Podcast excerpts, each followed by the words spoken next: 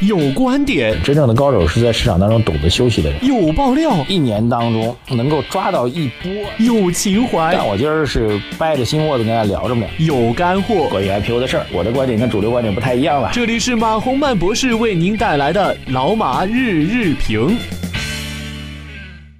好，各位老马日评的听众朋友们，大家晚上好啊！一周的交易结束了啊，这个周 K 线是一根小阳线啊，上行在三十周 K 线呃三十周的周 K 线均线的这个位置当中，大概三千点附近呢有一个比较大的压力。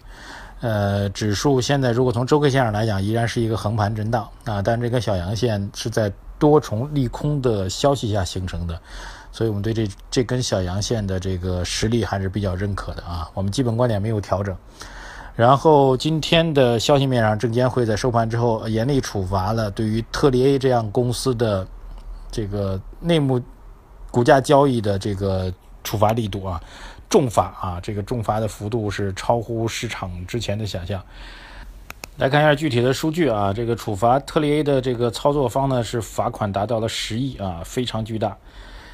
呃，罚没金额超过十亿，黄信明操纵首旅酒店等股票案罚没金额超过五个亿啊，这个我觉得是一个比较重要的消息啊，因为这对于题材类板块，包括重组类板块，就是最近在弱势当中啊，这类板块会比较有机会啊。但是这次非常严厉的处罚，应该说是超乎市场的预期的，它对于让这个题材股的炒作降温，啊，让一些违规交易降温呢，还是有比较大的帮助作用。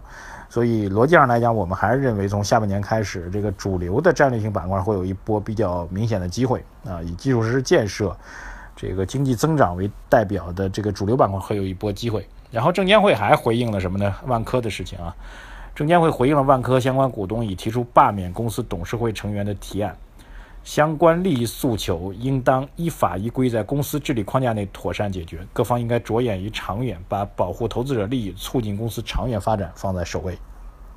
这句话听起来有点和稀泥，但实际上来讲，显然是对宝能的那个全面罢免万科的董事会的议案提出了否定意见啊。显然嘛，你把既有的董事会的所有的成员都罢免掉，那显然不利于公司的长远发展嘛啊。当然，宝能也做了一个解释，他说我们只是罢免这个董事会成员，你比如这个郁亮是总裁嘛啊，还有副总裁嘛，这个总你可以不当董事，但是你的总裁和副总裁职务可以保留嘛。当然，这样的说法那是，哎呦，开玩笑的是吧？不可能的，对，不可能的。呃，人还要张面子吧？从原来是董事，现在不是董事了。然后我说让你继续做总裁，您觉得郁亮会干吗？而且最近还有一个新的变化，就是华润其实态度上发生了改变。他说我们对这个宝能这个罢免所有董事会的议案是有不同意见的啊，所以我们觉得。如果华润不支持的话，在股东大会表决的时候，单靠宝能的股份呢是很难决定性的让这个议案通过的。那么现在来讲，大概率的事件呢，啊，他们华润和宝能针对的对象应该显然都是个人一方，就是王石的个人一方。他们应该是希望啊，或者努力啊，再把王石赶走。但是问题是，王石赶走之后，能不能让郁亮还有既有的万科的高管团队留下来呢？这会是一个博弈的焦点。呃换句话说，如果从监管部门还是国资委啊，包括昨天重庆市市长黄奇帆等等等等提的这些内容，就如果王石个人被赶走了，但是郁亮这些高管留下来了，似乎也是可以接受的方案啊。但这个方案能不能执行？哎，我觉得也是比较难的啊。还是走一步看一步吧。好，来看一下这个网友给我们的留言啊。嗯，网友菲尔文啊，他说。因为昨天他给我留言，他说你是马孟达啊，我说为什么管我叫马孟达？他说我是很支持你的啊，你说说你蒙是开玩笑的，你是文化人，有机会去上海找你玩啊，以后你就自称马孟达，绝对火啊。下一个板块是什么？确定不？哈，这个费尔文，谢谢你啊，谢谢您这个，您是九零后还是怎么回事？逗我们玩啊。下个板块我觉得是跟基建相关的，明年投资提振相关的，减税让利相关的。好，网友七团和气问我们如何定收费节目，恩典之约也是问我们如何定收费节目。下雨的季节，如果不是特别贵，会支持收费的。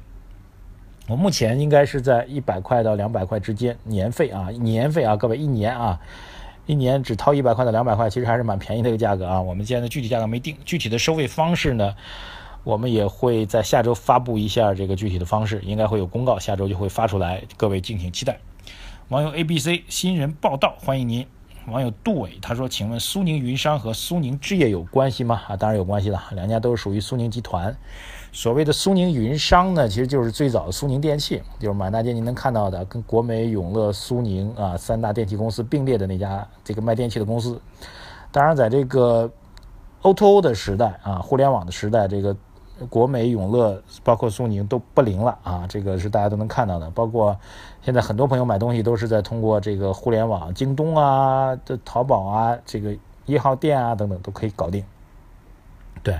所以苏宁把自己的苏宁电器改名叫苏宁云商了，也希望自己能做 O2O 的转型啊。当然，这种 O2O 的转型呢也比较难，特别是线下的这块房地产这块、商业地产这块，怎么把它盘活呢？所以就出现了另外一个公司叫苏宁置业，就变成了他把这个这个商业地产的板块专门拎出来，由苏宁置业来进行完成。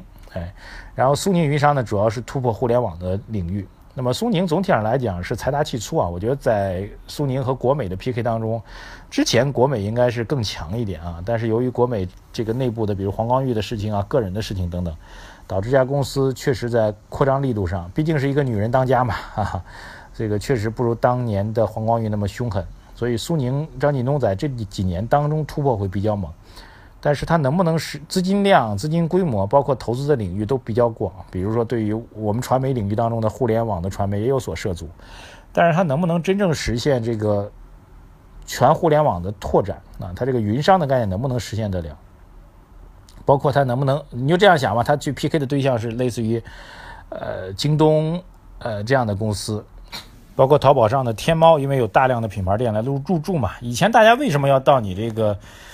呃，线下的国美去买呢，因为我们够不着嘛，我们要买康佳的电视，我们要买 TCL 电视，我们没有嘛，现在有了呀，你可以直接到这些天猫上这些品牌店开的这个这个专卖店去买嘛，对不对？甚至你可以在国美看完了之后再到网上去买嘛，所以我觉得这种转型是有压力的，但是把苏宁云商和苏宁置业分开来，应该是一个比较好的方法，就我商业地产还照开发。商业地产运营除了一部分做我的家电销售之外，我商业地产既有的运营模式，比如我我可以引入这个其他的一些商业业态，是不是也可以呢？对，所以这种改良，我觉得是一种积极的改良，但是能不能成功，我觉得可以保持一个审慎的态度。网友骑驴旅游，哎，山东济宁的朋友欢迎您加入。网友火烈鸟，他上半年在你的意见下没有动，还在套着呢。呃，没有动就是最大的问题。其实我们之前今年整个上半年操作逻辑啊，我们是在一月份啊，就是美国的这个加息之后的那轮暴跌过程当中，是要坚定大建议大家坚定的买入的。各位应该记得啊，我之前在专门在蜻蜓 FM 做了一个大概两三个小时的直播，哎，那那个时候是非常明确，三千点下方每跌一百点加一层仓位，每跌一百点加一层仓位。所以按照那个逻辑来讲。应该您在两千八百点下方应该是建有底仓的，这部分底仓的部分，至少到现在我觉得应该还是盈利的。我不知道您的操作方面出现了什么样的问题。OK，谢谢。网友 J O A N A，欢迎您加入我们的这个节目啊。网友赵月波他说：“我今年刚毕业，马老师没有拿到户口，只能买商品房。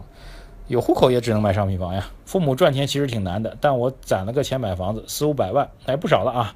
但这可是我们家的全部家产，很想买房子。”呃，因为钱来之不易，看中了一个商品房，均价五万五，在西五环八角游乐园那里，请马博士给我些指点。五环，我要把车子开上五环的五环嘛？那是北京了。那么我觉得北京的房产应该没有太多的问题啊，除非这个开发商出现大的问题。但总体来说，北京和上海的开发商规范的多啊，很多包括省会城市，很多开发商都是在证照不全的情况下就开始营业了。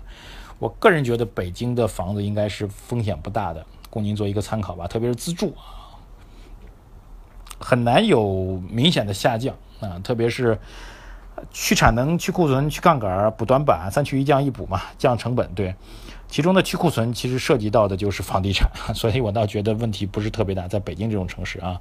今天有朋友在那个芬达啊，对各位如果有问题也可以通过那个最新的那个问答的渠道，就是叫做芬达，分是一分钱的分，答是回答的答。我在那里也开通了一个这个交流的平台，各位如果有兴趣啊，但是那个是付费的啊，因为芬达本身就是付费的。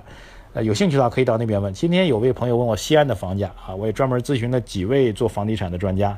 总体来讲，大家对西安的评价是房价慢慢能涨，但是千万不要奢求太高，因为西安的库存太高了，好吧？啊，扯到西安了啊。网友云中，我要购买饭局，欢迎单若水、王磊等等，这些都是要购买我们饭局的，欢迎您。嗯，Mr 王他说你啥时候能做台长啊？谢谢您啊，这个梦想我基本上没有的。网友众意微信精确营销是在做广告吗？网友 Sense Ching 啊，什么收费项目？我们的相关内容会在下周发布的。网友月光光他说这次的 PPP 真的是股市拐点吗？你不觉得大部分韭菜还没有发芽吗？呃，上涨之后就会发芽啊！而且我对韭菜这个事儿其实是蛮讨厌的。如果真的有一波基于价值投资的战略性机会的话，那就不是韭菜啊，他们应该是小树苗，将来有可能会长成大树。好，谢谢大家啊！继续建议大家在我们唯一的官方交流的平台，就是财经马红漫的微信公众号。很多人容易把我的红字写错啊，我是红颜色的红啊，三点水的漫。然后或者在芬达这个微信的新的交流渠道当中来向我提问，欢迎大家向我开炮。下周我们收费的相关的项目服务就会把内容告诉大家，啊，前提是我们的这个老马日评永远免费。谢谢大家，再见。